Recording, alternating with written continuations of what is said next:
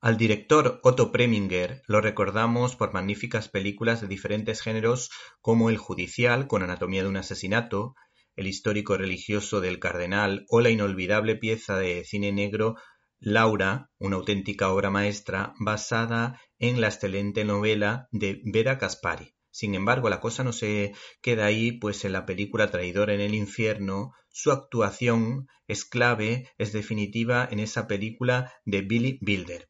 y adaptó la difícil producción Buenos días tristeza, basada en la obra homónima de François Sagan, que ahora edita Planeta en versión cómic de la mano del ilustrador Frédéric Revena,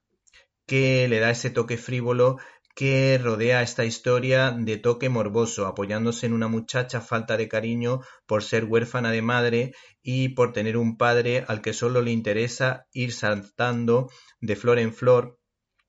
y hay que decir que esta chica pues tiene dificultades para ser feliz,